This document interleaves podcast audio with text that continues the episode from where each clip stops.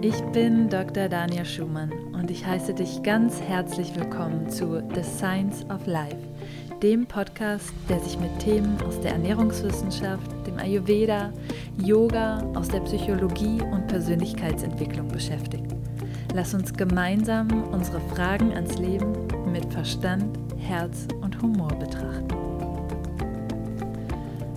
Hallo und herzlich willkommen zu dieser Folge von The Science of Life.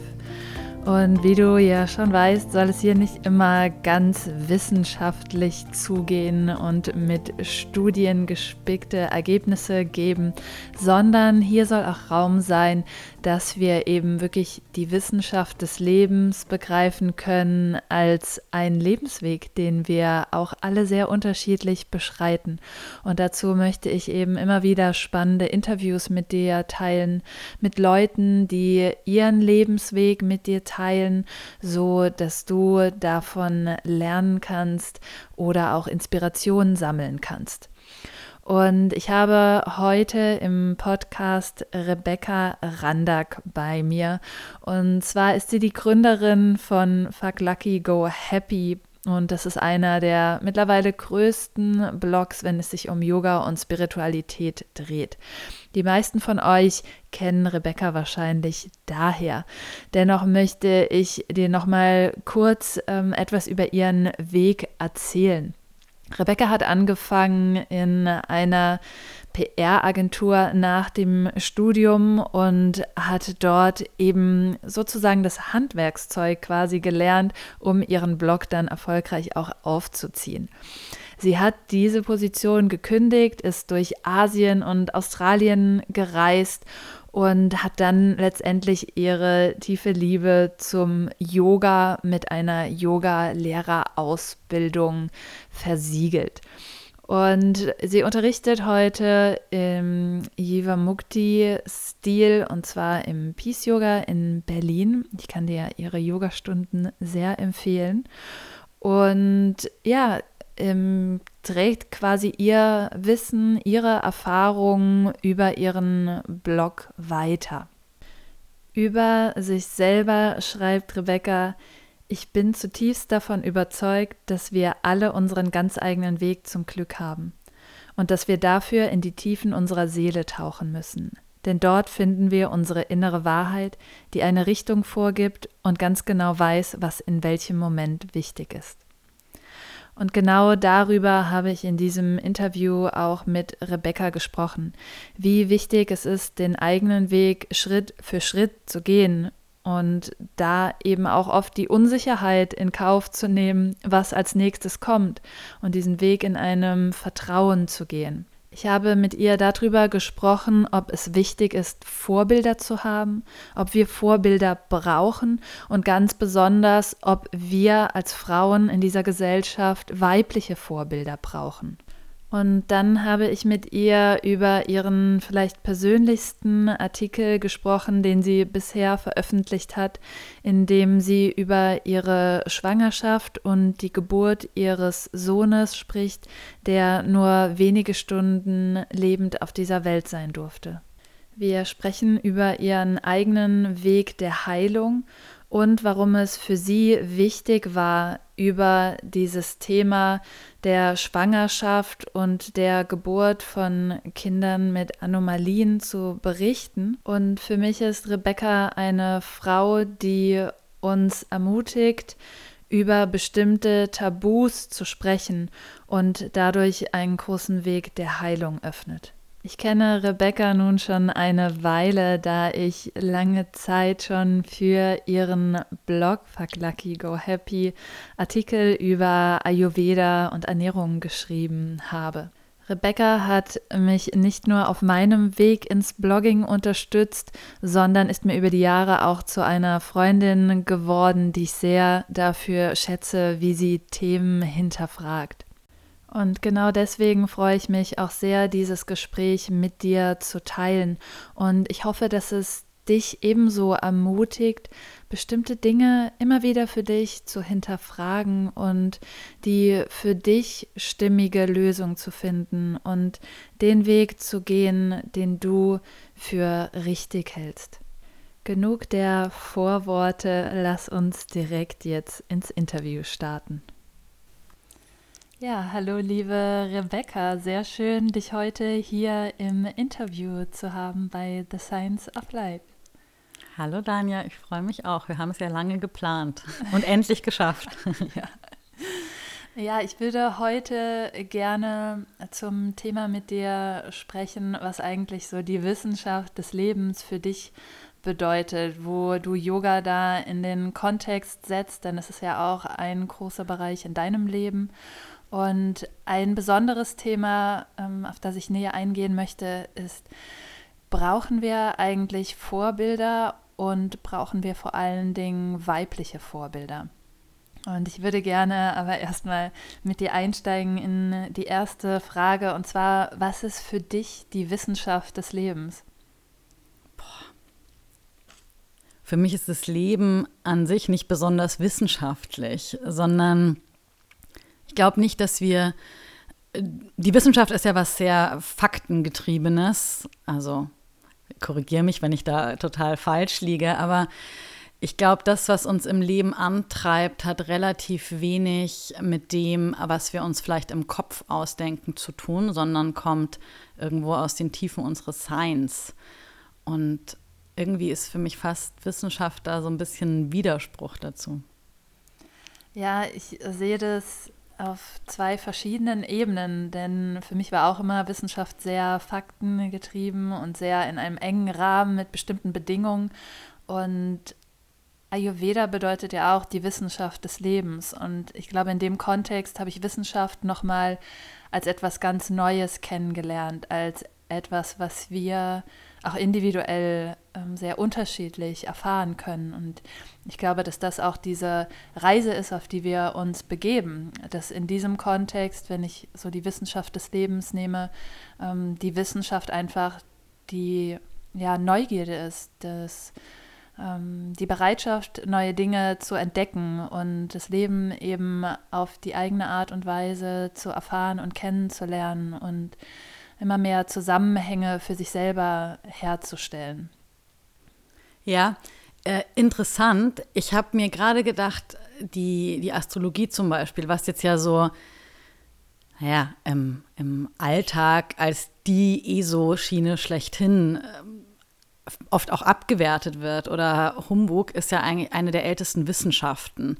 Und äh, früher hat man das ja auch so richtig studiert. Und vielleicht ist in dem Zusammenhang eher egal, wenn wir über das Leben oder über den Sinn des Lebens, über den ich ja ziemlich gerne rede, sprechen, dass es egal ist, welches Vehikel wir nehmen, um mehr über uns selbst rauszufinden, ob das jetzt irgendwie Ayurveda ist, was ja auch mit einer, ja, mit einer gewissen Typologie arbeitet. Ich glaube, wir brauchen vielleicht Modelle, wissenschaftliche Ansätze, ob das eben Ayurveda, Astrologie,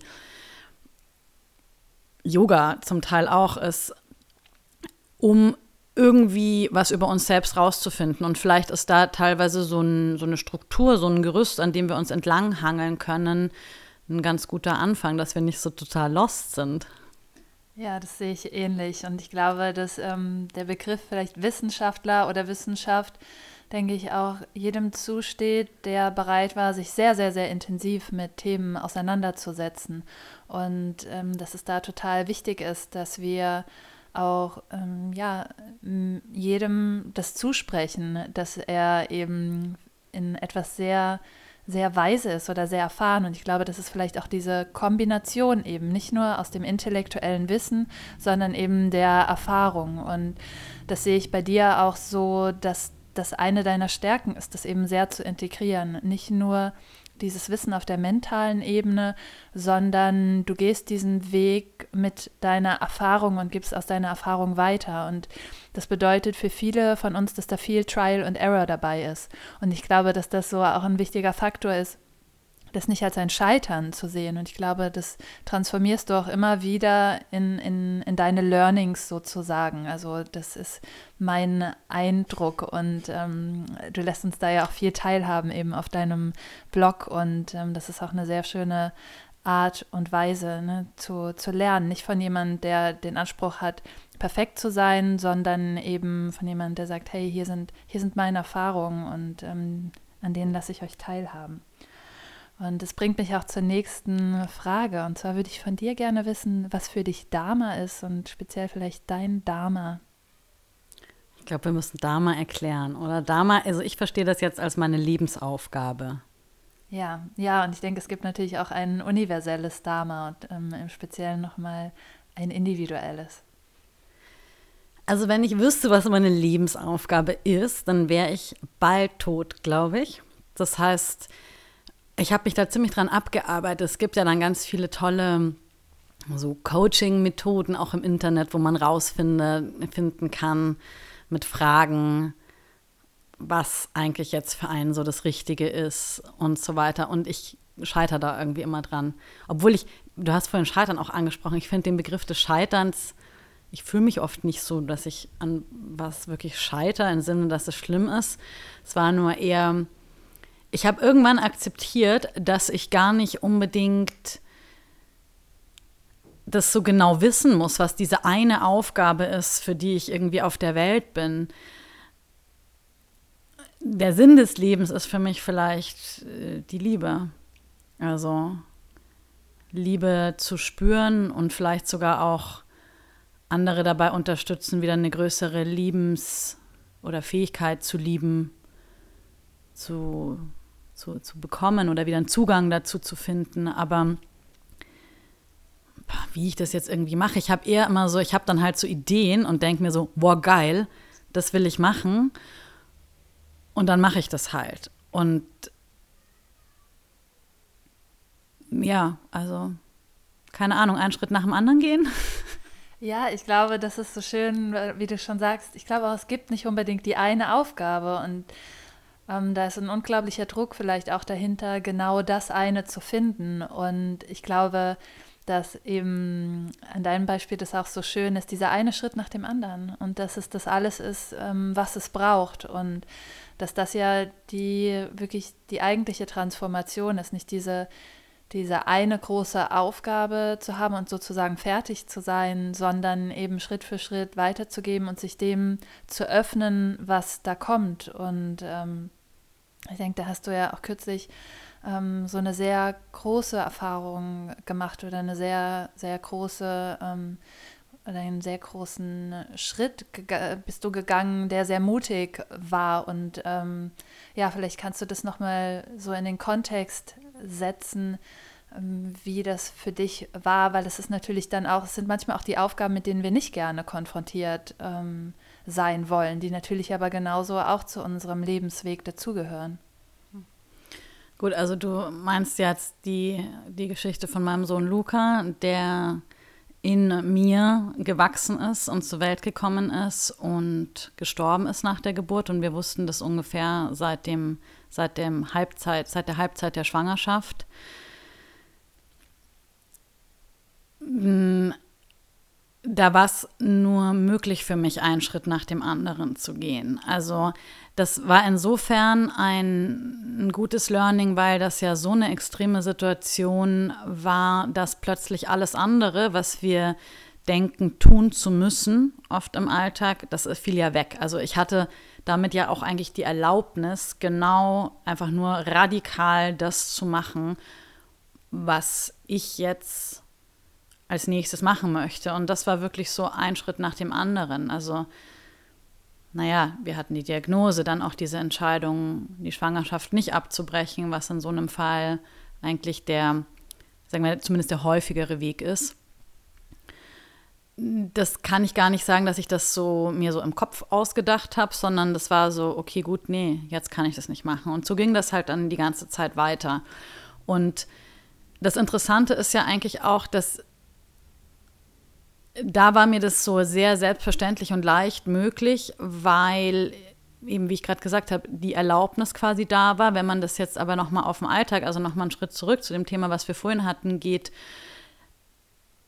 ich glaube, wir trauen uns ganz oft nicht, das so zu machen, was wir uns eigentlich wirklich wünschen, weil da kommen natürlich ganz viele innere Beschränkungen dazu, die ihren Ursprung vielleicht ganz woanders haben, meistens irgendwo in der Kindheit, was wir gelernt haben, was man tun sollte und was man lassen sollte. Mm. Oder dass wir Angst haben, wenn ich nicht so und so bin, dann hat der mich nicht mehr lieb. Oder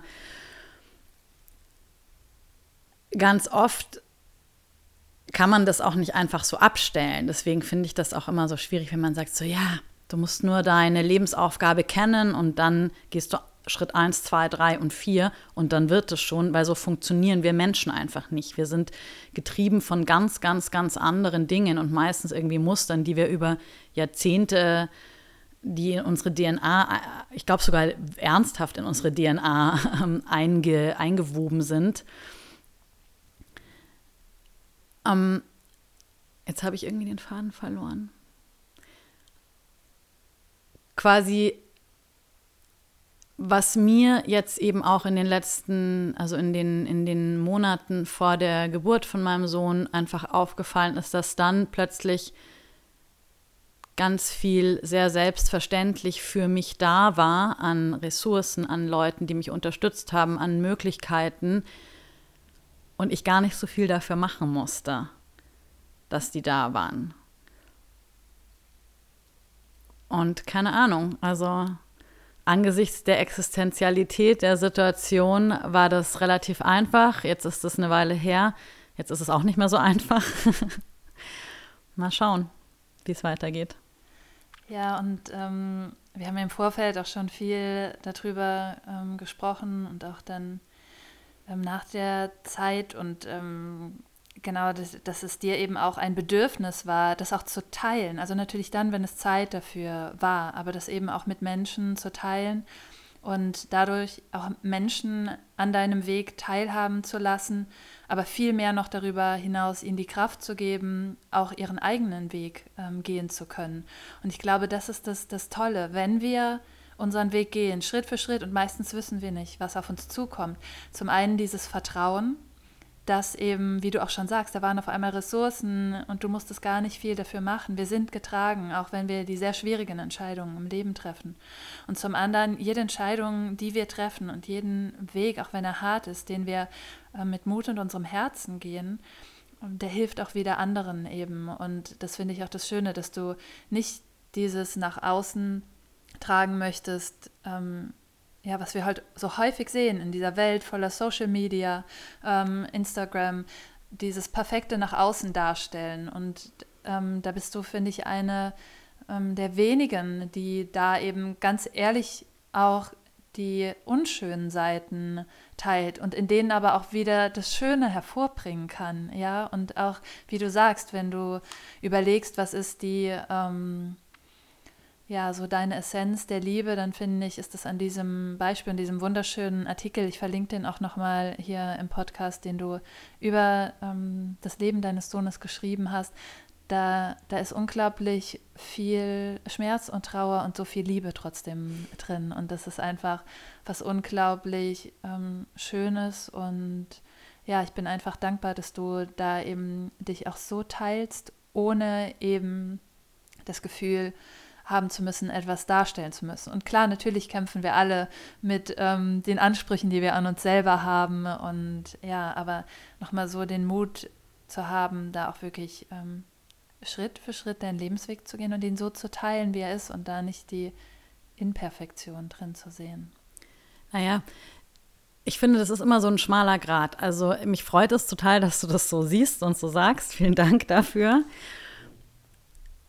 Was jetzt speziell den Artikel angeht, es gab auch schon andere Artikel, bei denen es mir so ging. Manchmal ist was ein Thema, das mir so auf der Seele brennt quasi, dass das irgendwie raus muss. Und jetzt in dem speziellen Fall dachte ich halt, wie soll ich jemals wieder über irgendwas auf eine authentische Art und Weise sprechen, eben in Anbetracht der Tatsache, dass ich doch auch öffentlich über durchaus persönliche Themen spreche, ohne die wirklich die relevanteste Erfahrung, die ich in meinem ganzen Leben je gemacht habe und hoffentlich wahrscheinlich machen werde. Wer weiß, was da noch alles auf mich zukommt, aber die einfach unter den Tisch fallen zu lassen. Es wäre für mich ein Gefühl gewesen, wie ein Riesentabu irgendwie in jedes Gespräch reinzusetzen, weil man merkt es ja. Und ich habe die Geschichte nicht veröffentlicht mit einem Hintergrund, dass ich dann so anderen helfe oder so. Also das ist, wenn das passiert, schön, aber quasi meine Intention, oder ich kann noch nicht mal sagen, dass ich da so eine eine Intention hatte, darum habe ich das gemacht, sondern das war einfach so ein richtig, so das Gefühl, ich muss das machen, weil sonst platze ich oder implodiere ich irgendwie damit ich das irgendwie, also auch, und dann gibt es ganz viele kleine Gründe, so dass ich halt nicht will, dass man, also, oder dass ich das Gefühl habe, dass vielleicht sonst mein Sohn vergessen sein könnte oder dass ich gemerkt habe, jetzt indem ich diese Erfahrung gemacht habe, wie viele andere Frauen und oder Paare, Eltern diese Erfahrung auch gemacht haben und wie sehr die alle unter diesem Tabu leiden. Und ich glaube, oder wenn ich auch sage, was mich persönlich inspiriert, was mich anspricht, ist Menschen, die einfach so sind, wie sie wirklich sind. Mich interessieren nicht die Fassaden, mich interessieren nicht Methoden, mich interessiert das, was wirklich unter der Oberfläche ist. Und das spürt man. Das ist manchmal vielleicht auch nicht immer so angenehm.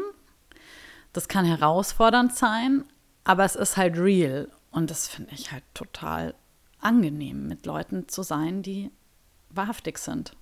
Ja. Wo hat dir Yoga auf diesem Weg geholfen? Hat es für dich in der Zeit überhaupt eine Rolle gespielt oder ähm, ja, war das eher was, was sowieso in deinem Alltag drin ist, was immer bei dir einfließt oder was da nochmal eine besondere Stellung eingenommen hat? Meine Yoga-Praxis hat sich natürlich sehr verändert, weil ich meine, ich war ja auch sehr schwanger. Da verändert sich die Yoga-Praxis auf jeden Fall. Und es gibt so ein coolen Spruch, ich glaube, von David Swenson, auf jeden Fall so ein, so Ashtangi, so einen ganz äh, bekannten. Der hat gesagt, uh, you don't have to practice every day, but when shit hits the fan, you wish you did. Und äh, mir hat, also es gab Phasen in der Schwangerschaft, wo ich gar nicht wirklich Yoga üben konnte, weil mir irgendwie schlecht war oder es irgendwie nicht gut getan hat. War auch okay. Und dann gab es aber einfach auch eine Phase, wo ich mir gedacht habe, ich würde wahnsinnig werden, wenn ich nicht meine Yoga-Praxis hätte. Und ich habe ganz oft dann morgens zu, äh, weiß nicht, entweder ich habe immer zu, ich habe zu den DuckTales getanzt, der DuckTales Titelsong, weil man sieht ja schwanger auch aus wie so eine dicke Ente. Und das war so einer meiner Running Gags oder so richtige so Upbeat Bums Dance Musik. Und um einfach halt einmal kurz mich so durchzuschütteln und dann habe ich halt viel so mehr so Yoga-Stretching gemacht quasi. Alles, was rund um die Hüfte ist, weil es mir dann einfach besser ging. Es hilft halt wirklich, dieses Yoga. Glaubst du, dass auch die Yoga-Philosophie dich gut darauf vorbereitet hat oder generell in deinem Leben darauf vorbereitet, Aufgaben anzugehen, Dinge, die ähm, auf deinem Lebensweg anstehen? Hm. Das kann ich so nicht sagen. Für mich ist Spiritualität eine Haltung, irgendwas, was ganz tief von innen kommt. Ob ich dafür die Yoga-Philosophie, also es ist nicht, dass ich durch die Yoga-Philosophie gelernt habe, dass irgendwas so und so sein soll, sondern ich glaube eher, es ist irgendwie tief in mir drinnen. Und ich habe vielleicht Aspekte der Yoga-Philosophie in den, im letzten Jahr besser verstanden und irgendwie plötzlich kapiert, was damit eigentlich wirklich gemeint ist. Und das war irgendwie schön. Glaubst du, es braucht mehr ähm, Vorbilder für uns, gerade als Frauen, wenn wir, wenn du jetzt, ne, du in dem Sinne vielleicht auch mit diesem Artikel, auch wenn du sagst, du hast das nicht beabsichtigt oder es ging nicht darum, vorrangig anderen zu helfen, aber doch ja schon eine sehr große Vorbildfunktion eingenommen hast oder zumindest was, woran sich Menschen, die in ähnlichen Situationen sind und egal welcher Artikel das jetzt ist, ne, auch das, was du auf deinem Blog teilst, woran sich andere orientieren können und wo denkst du, brauchen wir Vorbilder und vielleicht auch nochmal ganz besonders wir Frauen, wo welches weibliche Vorbild braucht es für uns, falls es das überhaupt braucht? Definitiv brauchen wir Vorbilder, weil das hat mir mal vor langer, langer Zeit, hat es mir mal eine Freundin gesagt, die hat gemeint, ein Vorbild, also wenn du jemanden als Vorbild begreifst, ist das sowas wie ein Bild von dir selbst in die Zukunft, also Vorbild. Und ich glaube, was wir halt dann an anderen toll finden oder so, hat ja auch viel mit unseren Wünschen zu tun. Also ich nehme jetzt nicht irgendjemanden als Vorbild, den ich irgendwie nicht gut finde. Und das ist vielleicht, ich war am, am beim Female Future Force Day dieses Jahr und habe da die, da waren äh, Talks mit den Einhorngründern und dann eben auch noch der ähm, Talk mit ähm, einem der Einhorngründer, Waldemar und Charlotte Roach. Und da habe ich auch noch mal so drüber nachgedacht, was ich eigentlich an denen so cool finde, was ich da so toll finde. Und die erlauben es sich einfach, äh, bestehende Strukturen irgendwie in Frage zu stellen und muten sich radikal zu. Also mit allem, was sie sind, mit allen, die reden nicht um den heißen Brei rum. Also waren mehrere eben jetzt. Und es ist keine Performance, sondern die sind einfach so wow am Start. Und das ist für mich eine Art von, von Vorbildfunktion. Nicht, weil die irgendwas jetzt besonders richtig machen, sondern weil sie einfach nicht das machen, was der Status quo ist, was man macht. Und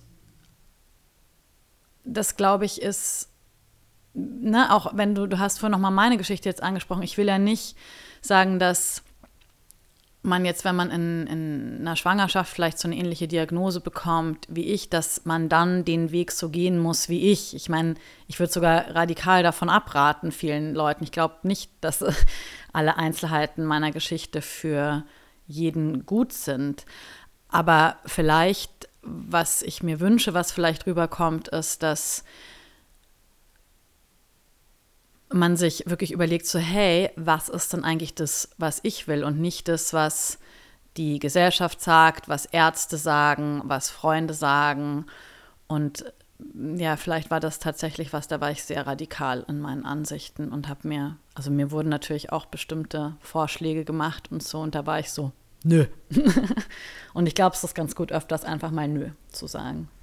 Ich finde das so was ganz Tolles angesprochen und zwar mit dieser Verbildlichung des Vorbildes.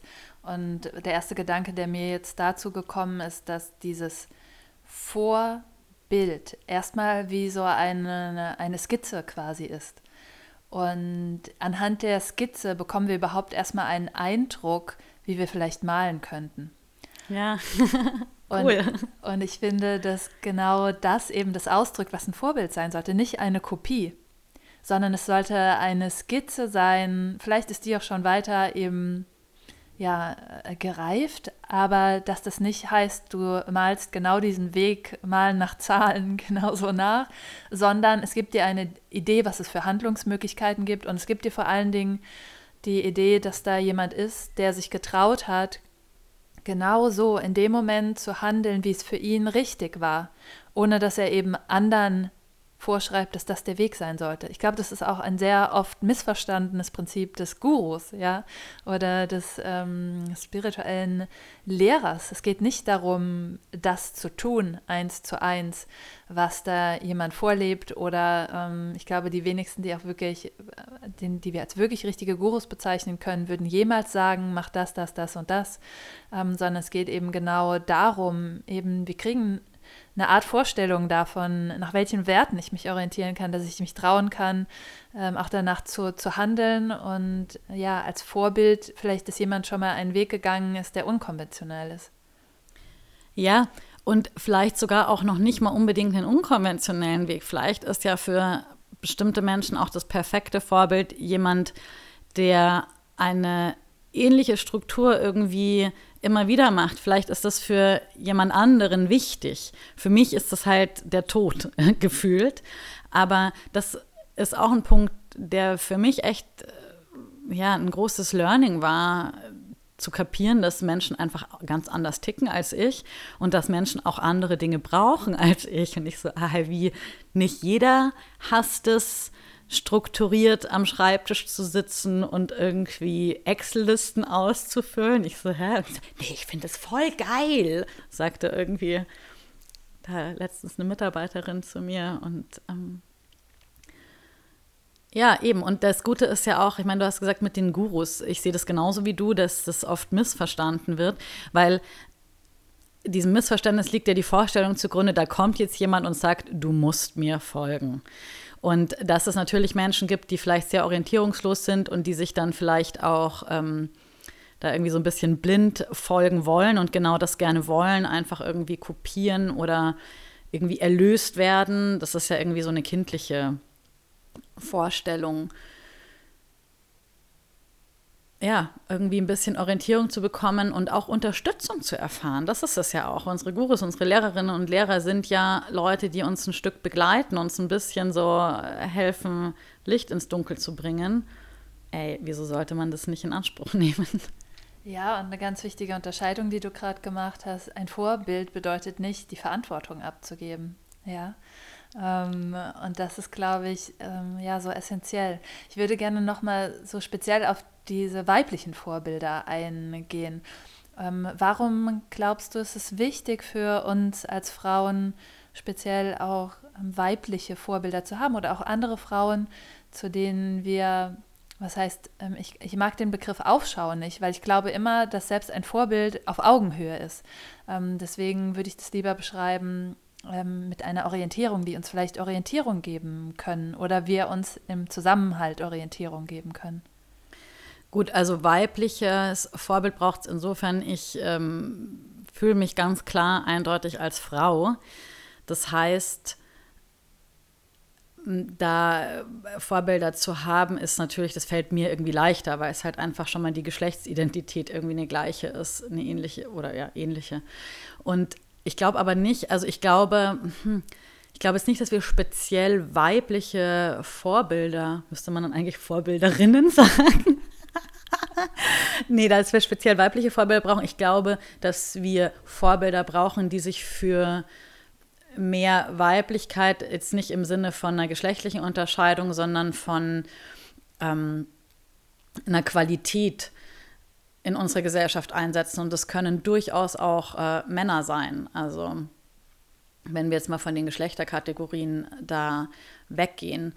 Und ich glaube sogar tatsächlich, dass sich eine größere, dass sich größere Weiblichkeit nur dann durchsetzen kann, wenn wir die Männer mit ins Boot holen, weil ich glaube auch, dass die Männer sich nach mehr weiblicher Qualität eigentlich sehnen und da oft auch drunter leiden, dass sie da irgendwie so, man hat man so dieses, diesen Stereotypen Mann. Also ich kenne wenige, die diesem Stereotypen Mann wirklich entsprechen. Und wenn, dann sind sie sehr, sehr abgeschnitten von ihrer Gefühlswelt und ähm, sich selbst oft. Ja, ich, ähm, wir haben da im Vorfeld ja auch schon viel drüber geredet, ne? zu wem oder wer ist für uns eigentlich so ein großes Vorbild und ähm, hat das speziell auch was ähm, mit Frauen, Männern zu tun? Ist es eben als Frau wichtig, eben äh, auch ein weibliches Vorbild zu haben? Und ich finde auch ganz schön, wie du gesagt hast, dass das nicht auf ein Geschlecht bezogen sein muss, sondern ich glaube, was es halt braucht, eben das ist kein Feminismus, der das Männliche ausschließt, sondern es braucht eben genau das. Es braucht ähm, generell Menschen, die das Weibliche einfach umarmen. Und das meine ich jetzt auch gar nicht wieder in diesen Kategorien weiblich-männlich, sondern die diese Energie halten können und tragen können und sich stark machen können, dass eben, ja, wir diese Rollenklischees ähm, in dem Sinne nicht mehr so weiter ausfüllen, wie sie vielleicht bisher bespielt wurden. Und das kann aber unterschiedliche Formen annehmen. Ja, und ich meine jetzt mal, ähm, ich weiß, was du meinst, jetzt irgendwie auf einer energetischen Ebene, aber wenn du es jetzt auch mal auf eine ganz konkrete holst, ist so, wir brauchen Unternehmen, die zum Beispiel die, die Familienmodelle unterstützen, wo sich der Mann und die Frau beide gleichermaßen um die, um, irgendwie um die Kinder kümmern, wo das irgendwie unterstützt wird. Wir brauchen ähm, im, irgendwie Vorreiter, Vorreiterinnen, die irgendwie für sich für den Gender Pay Gap irgendwie einsetzen oder dass der irgendwie langsam mal ähm, verschwindet. Und das meine ich eben mit dem, das geht auch gar nicht ohne die Männer, weil aktuell sieht es in, in, der Welt einfach immer noch sehr, sehr, sehr so aus, dass man dann halt, okay, klar, so Frauen können jetzt trotzdem so Kinder und Karriere und so weiter und so fort, aber plötzlich bist du in so einer totalen Doppelbelastung. Und ehrlich gesagt, das, was ich sehe oft, und das passiert dann meistens ab 30 aufwärts irgendwie, dass dann entweder die Leute wieder in einer total klassischen Rollenaufteilung drin hängen, obwohl sie das vielleicht eigentlich gar nicht so wollten, weil es ja irgendwie nicht so geht Oft leiden dann auch irgendwie Väter zum Teil auch drunter. Dann plötzlich, also dann gibt es dann wieder Frauen, die dann eigentlich gar nicht loslassen wollen und so weiter. Und ich finde, das sind alles so Sachen, um die sollte es eigentlich gar nicht gehen. Es muss eigentlich darum gehen, dass wir, dass eine, eine dass das Ganze irgendwie angeguckt wird und nicht nur irgendwie was jetzt Frauen, was weiß ich, wie machen sollen, machen sollen dürfen, sondern dass wir die Struktur angucken, in der irgendwie eine Weiblichkeit eingebunden ist und an der Struktur Veränderungen treffen und ähm, nicht so sehr im Individuellen. Ähm, was bedeutet es für dich konkret in dieser Gesellschaft, Frau zu sein? Puh. Ich habe mir da, glaube ich, tatsächlich noch nie so richtig Gedanken drüber gemacht. Ich war zum Beispiel auch lange, war mir irgendwie Feminismus ein bisschen egal, bis ich in das Alter gekommen bin, eben indem man dann Kinder kriegt. Ich glaube, das ist der Punkt, wo sich viel entscheidet einfach, weil das Frauen dann einfach nach wie vor noch, also da gibt es ja dann die sogenannte gläserne Decke, wo es irgendwie nicht mehr weitergeht. Und da fiel mir erstmal eigentlich auf, wie viele Ungerechtigkeiten es eigentlich noch gibt. Und nichtsdestotrotz, ähm, naja, nach der Erfahrung, der, dass ich ein Kind auf die Welt gebracht habe, muss ich schon sagen, und vielleicht äh, killen mich dafür jetzt einige der Zuhörerinnen und Zuhörer, dass es für mich persönlich aus meiner individuellen Perspektive eine riesengroße Erfahrung war, äh, Leben weiterzugeben. Und das ist was, was Frauen vorbehalten ist. Und sonst, ehrlich gesagt, habe ich diese Kategorie, was es jetzt bedeutet, Frau zu sein, mache ich mir da irgendwie keine Gedanken drüber. Glaubst du, dass wir das zu wenig wertschätzen auch oder dass, wie du gerade sagst, dieses Geschenk Leben weitergeben zu können, dass wir uns selber vielleicht zu wenig als Geschenke sehen? Hm, spannende Frage. Ja, kann gut sein. Doch, ich glaube auch, die, wenn wir uns angucken, wie wir, wie die meisten von uns leben, ich schließe mich da jetzt selber sofort mit ein, vergessen wir vielleicht manchmal, dass das Leben endlich ist und dass es tatsächlich eine ganz gute Frage ist, sich zu überlegen, wie will ich eigentlich leben und was, also worauf habe ich einfach so richtig Bock? Und dann zu gucken, auf welchem Weg kann ich mehr davon in mein Leben bringen. Wenn ich Bock habe, mehr auf meiner Couch zu sitzen und Fernsehen zu gucken, okay. Aber ich glaube, es ist eine Frage, die darf man sich von Zeit zu Zeit immer wieder mal stellen und so einen kleinen Realitätscheck machen. Ja. Ja, und ich glaube, da ist es ganz wichtig, dass das eben genau nicht an ein Geschlecht gebunden ist. Weil das ist so wichtig, egal was wir uns wünschen. Ähm, und es gibt da, denke ich, gibt es viele tolle weibliche Vorbilder, die eben vielleicht auch mal Wege gegangen sind, die erstmal nicht als möglich ähm, erschienen. Und ich glaube, das ist vielleicht das Größte, ähm, wo, woran wir noch immer noch kämpfen in dieser Gesellschaft, dass doch bestimmte Rollen, dass wir uns in bestimmten Rollen und in bestimmten Limitierungen bewegen, die vielleicht manchmal Gendern zugeordnet sind, aber natürlich auch anderen, wie du schon gesagt hast, unserer persönlichen Geschichte eben mit verknüpft sind sozusagen. Ja, also es ist was, kann man sich nur selber beantworten. Ja.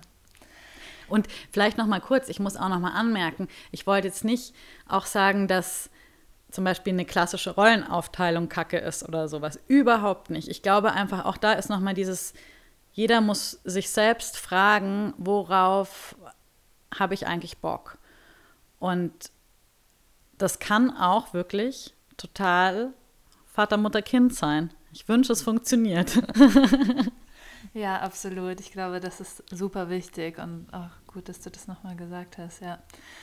Ähm, wenn du so für dich sagen könntest oder wenn es was gibt, wo du sagst, du möchtest das jetzt weitergeben im Sinne von, ähm, das ist dein Rezept vielleicht, diesen Weg zu gehen. Was würdest du den Zuhörern und Zuhörerinnen mitgeben? Geben an konkreten Tipps, die sich für dich einfach als ähm, hilfreich erwiesen haben.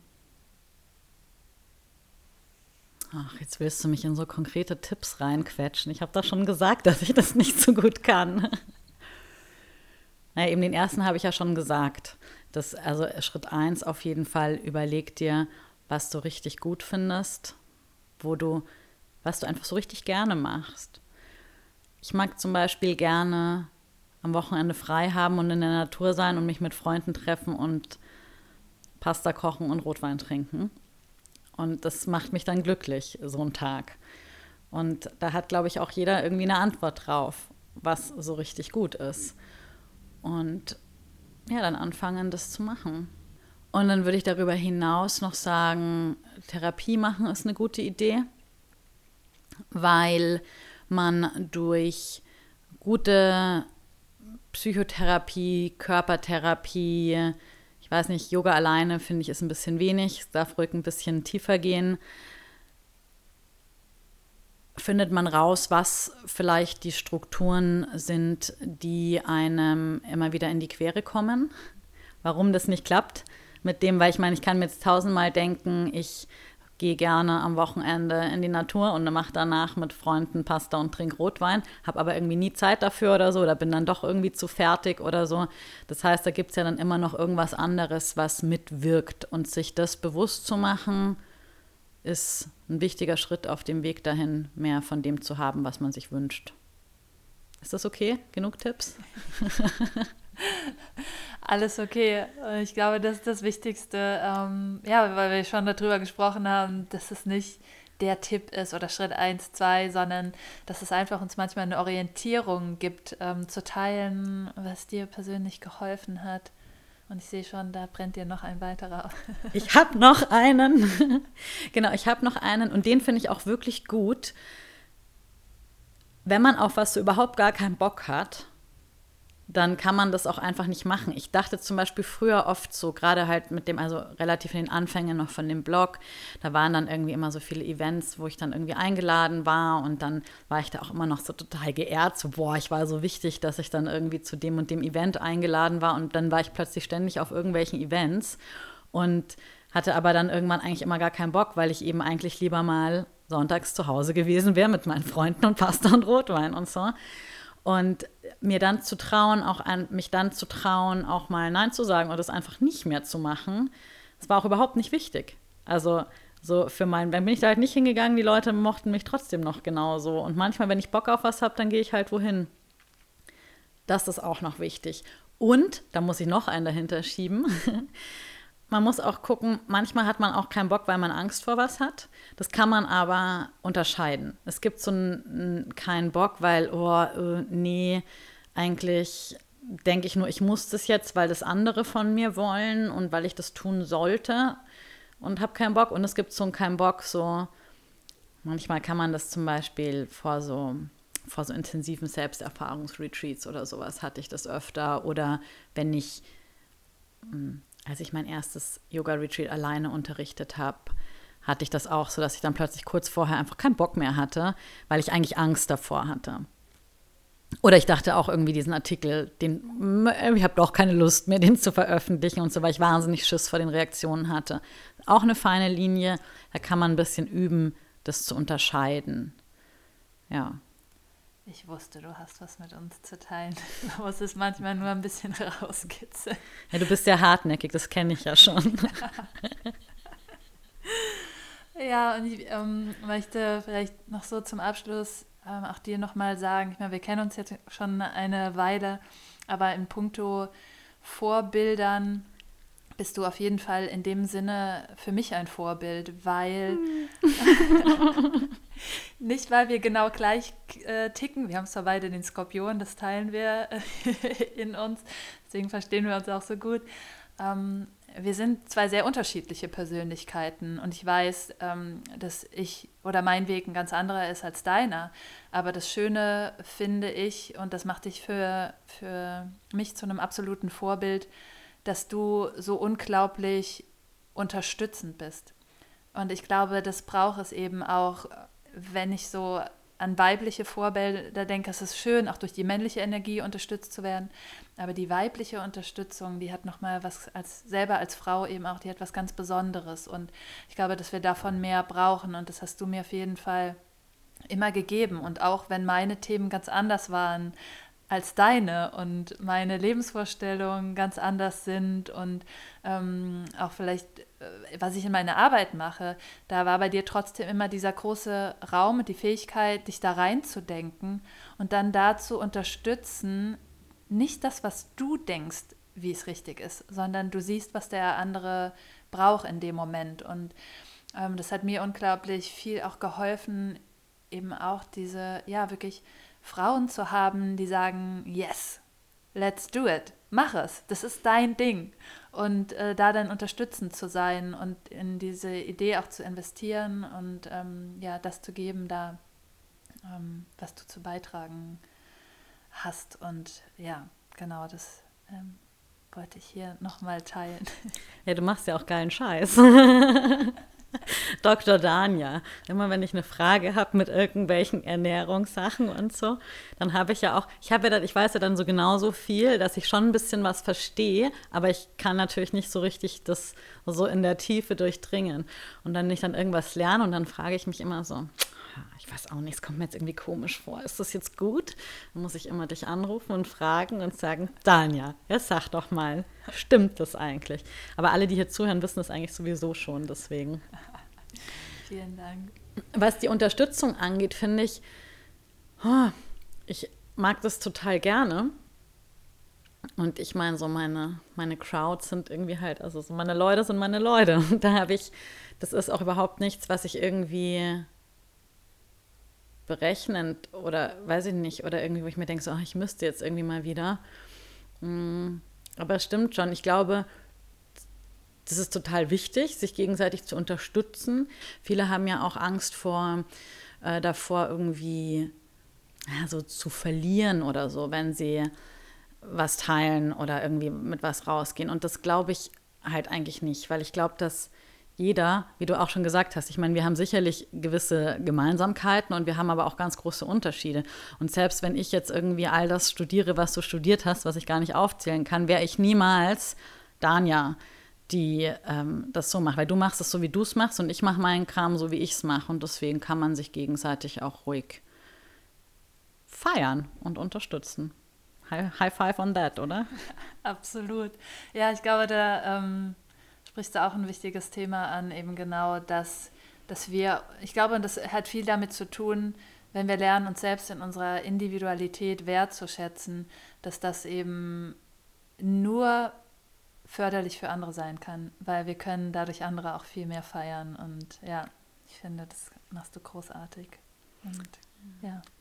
Man muss sich halt seiner, naja, wenn man sich, wenn man, da, wenn man das, was man wirklich machen will, wenn man das macht, das kann ja einem niemand wegnehmen, wenn das so wirklich von innen raus aus einem kommt. Das hat ja dann so einen speziellen Geschmack irgendwie.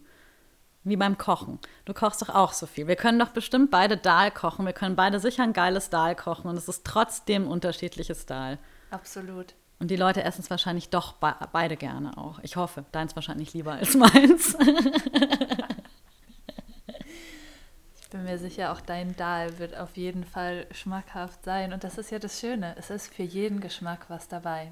Und jeder trifft die richtige Note, ähm, genau die richtige Menge an Salz oder Kreuzkümmel oder was auch immer. Und das ist das Schöne, dass wir so viele Teller haben, von denen wir essen können. Und wir können uns entscheiden, wo es uns schmeckt, wo es resoniert ähm, wo die Musik schön ist und das ist für jeden anders und unterschiedlich. Und du nimmst auch immer genug Salz. Ich muss nicht nachsalzen bei dir, das finde ich auch gut. Es sind nur Gewürze. Hm.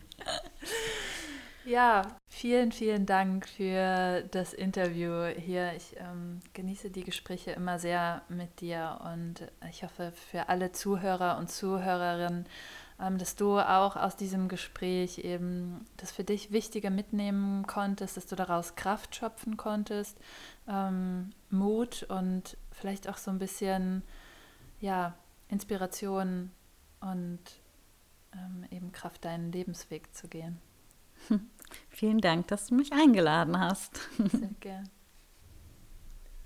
Schön, dass du mit dabei warst und ich danke dir fürs Zuhören und ich hoffe, dass du für dich ganz viel aus diesem Interview ziehen konntest. Ich freue mich sehr, wenn du die Folgen bei Instagram oder bei Facebook kommentierst. Lass mich gerne wissen, was deine wichtigsten Erkenntnisse aus diesem Interview waren, was du für dich vielleicht direkt anwenden kannst. Und ja, lass uns einfach hier gemeinsam in den Austausch gehen.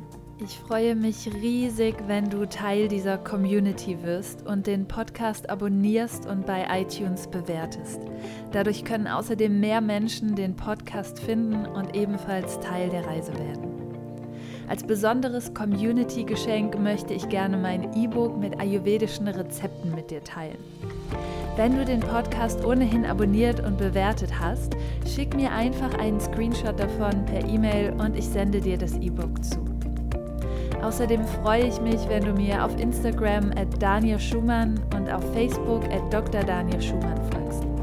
Auf all den Kanälen gebe ich dir Input zu Ayurveda, Yoga, Ernährung und Persönlichkeitsentwicklung und biete dir die Möglichkeit zum Austausch.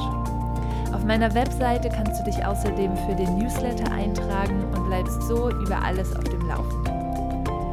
Kommentiere gern auf Instagram oder Facebook, wie dir die Folgen gefallen welche Erkenntnisse du für dich daraus ziehen konntest und lass mich an deinen Erfahrungen teilhaben. Ich freue mich, von dir zu hören. Namaste.